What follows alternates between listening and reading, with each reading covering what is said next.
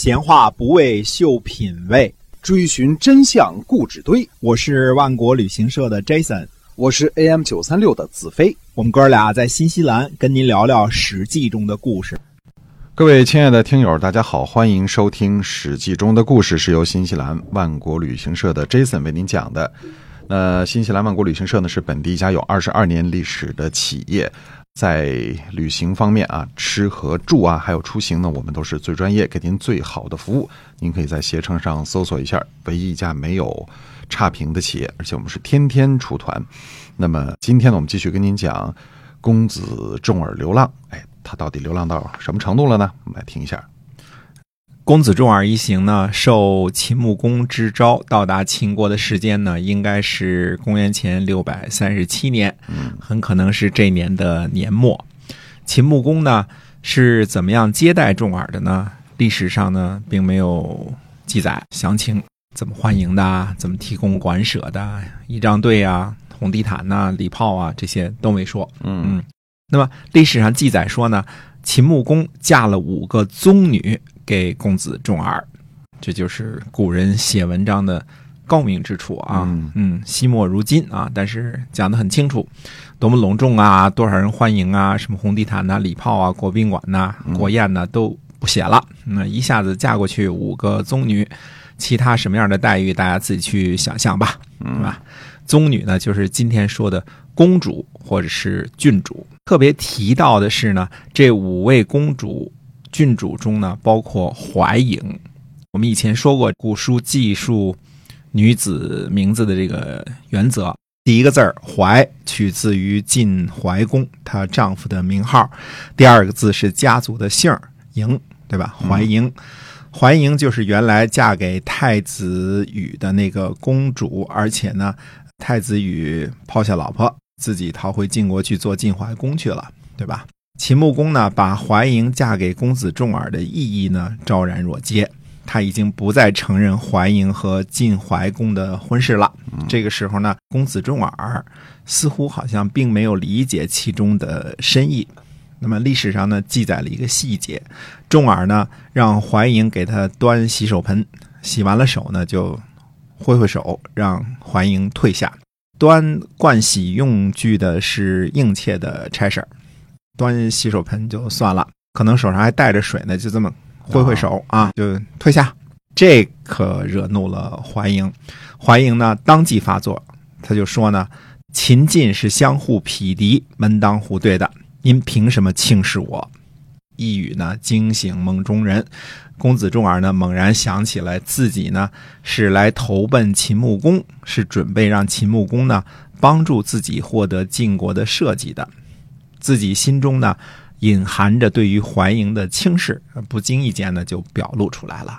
怀莹这一抗议呢，变成了上门求人的落魄公子轻视秦穆公女儿的举动了。这事儿就可大可小了，对吧？公子重耳呢，马上意识到了自己不经意间所犯的错误，产生了恐惧，于是呢，肉袒，就是自己脱去上身的衣服，请求囚禁自己谢罪。秦穆公呢，就见了公子重耳，但是呢，并没有兴师问罪，而是说了如下一番话。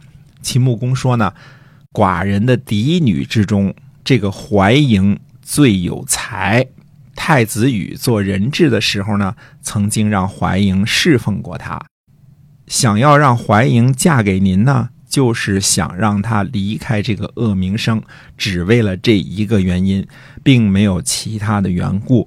不敢让您按照大礼娶她做正妻，只是我自己非常疼爱这个女儿。如果让公子觉得受了屈辱，那都是寡人的错误。您说怎么办？寡人唯命是听。嗯，上面这段话呢，几乎是原文。翻译的秦穆公的原话，除了为了语句通顺，加上了“您说怎么办啊”这这么几个字儿啊，都是秦穆公的原话。秦穆公的正妻呢，穆姬是晋献公的女儿。如果秦穆公说的是嫡女的话呢，那么怀莹很可能是前文提到的简婢，就是在秦穆公俘获晋惠公的时候，被穆姬拉着一起登上柴堆，威胁要自焚的那个女儿啊。当然，可能秦穆公呢。还有其他的夫人称为嫡女呢，只是为了强调是自己的亲生女儿。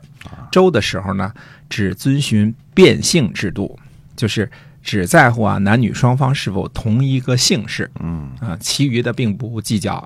那中国历来也不计较姑表亲，对吧？对，嗯还有一句话说：“姑表亲，亲上亲，打折了骨头连着筋。”嗯贾宝玉几乎所有的女朋友都是姑表亲、姨表亲，嗯是吧都？表都是表姐表妹的哈啊，对的不娶林黛玉就得娶薛宝钗，是吧？嗯，怀莹呢是不是简婢？呃，不重要，重要的是呢，秦穆公向公子重耳表明了怀莹不但是亲生女儿，而且呢，因为这个女儿有才，最受自己的疼爱，只是为了让她摆脱曾经嫁给过晋怀公这个恶名，给自己疼爱的女儿呢找个好的归宿，没有其他的目的。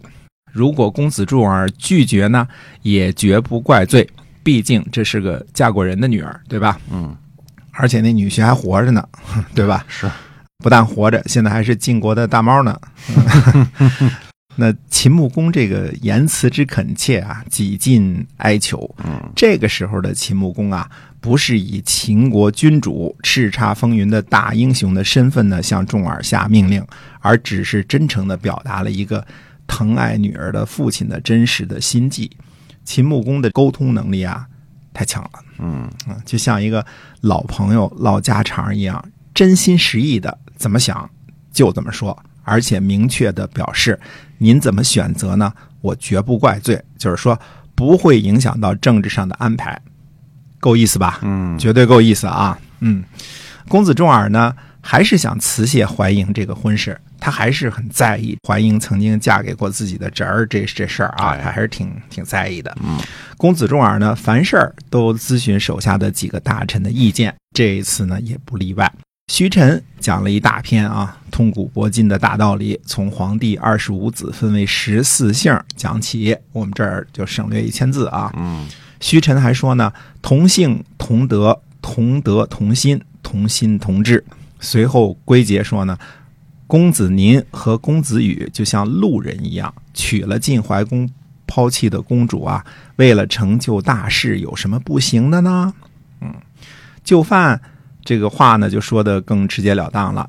晋怀公的国家都要夺回来，何况他老婆呢？啊，能夺回来哈。哎，要听从秦穆公的命令。重耳呢又问赵崔的意见，赵崔说呢，要想让人家爱自己，就得先爱别人；要想人家听从自己，就要先听从别人。要和秦国结这个姻缘，接受这个好处，并且爱护怀英，嗯听从秦穆公的话，并且感恩啊。就算这样呢，恐怕都未必能成事儿呢。您又有什么忧虑的呢？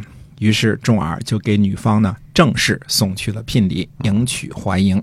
至于怀莹是外甥女儿，还是侄儿媳妇儿，还是敌对的晋怀公抛弃的老婆，那就管不了那么多了，嗯对吧？公子重耳呢，到了秦国后，先经历了娶不娶怀嬴这么一件事儿，最后结果呢，看来双方都很满意。五位宗女中呢，包括秦穆公的另外一个女儿文嬴，后来呢被立为晋文公的嫡妻。其他三位呢，后来历史上就没有记载了。到底是公主还是郡主呢？详情就不得而知了。那么，经历过娶妻这个风波之后，那么公子重耳一行在秦国更有什么其他的际遇呢？那我们下回跟大家接着说。好，今天啊，我们这个《公子重耳流浪记》呢，就先跟大家讲到这儿啊。您现在收听的是《史记》中的故事，是由新西兰万国旅行社的 Jason 为您讲的。我们下期节目再会。再会。